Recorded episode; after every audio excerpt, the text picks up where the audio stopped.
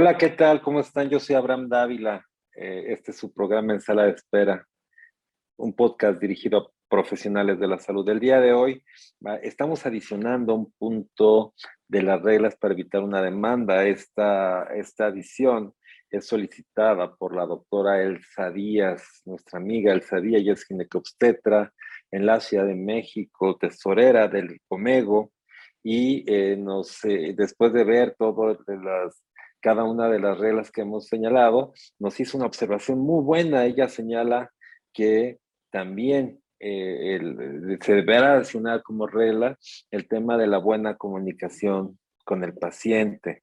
y, y, así es, cuando encuentro una buena relación médico-paciente, encuentro esa empatía, ese, esa explicación paso a paso, lo que se va a esperar, el paciente es lo que necesita, requiere ser escuchado.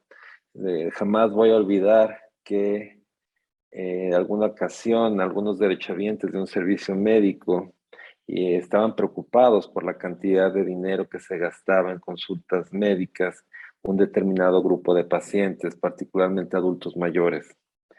¿Qué encontraron? Encontraron que iban prácticamente todos los días a consulta y no es que requirieran una consulta médica, lo que querían e-, era ser escuchados. Y eso lo que es la gran enfermedad del siglo XXI, el tema de, eh, de ser escuchados. Eh, todo el mundo quiere hablar y pocos estamos dispuestos a escuchar.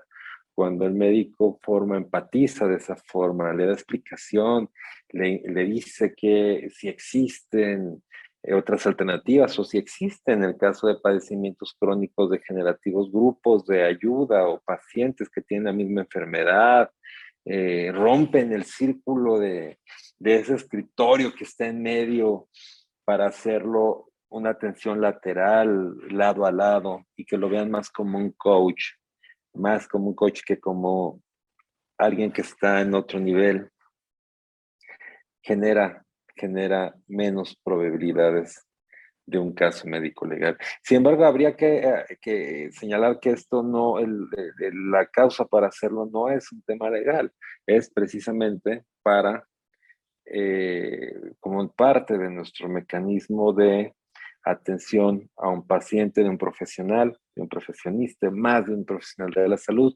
cuando quizás sea una de las cosas más importantes en el ser humano, el tema de la salud. De ahí entonces la necesidad de generar una buena relación médico-paciente. Ese es mi comentario y es la regla número 11 para evitar una demanda. Yo soy Abraham Dávila, este es el programa En Sala de Espera, un podcast dirigido a profesionales de la salud. Gracias.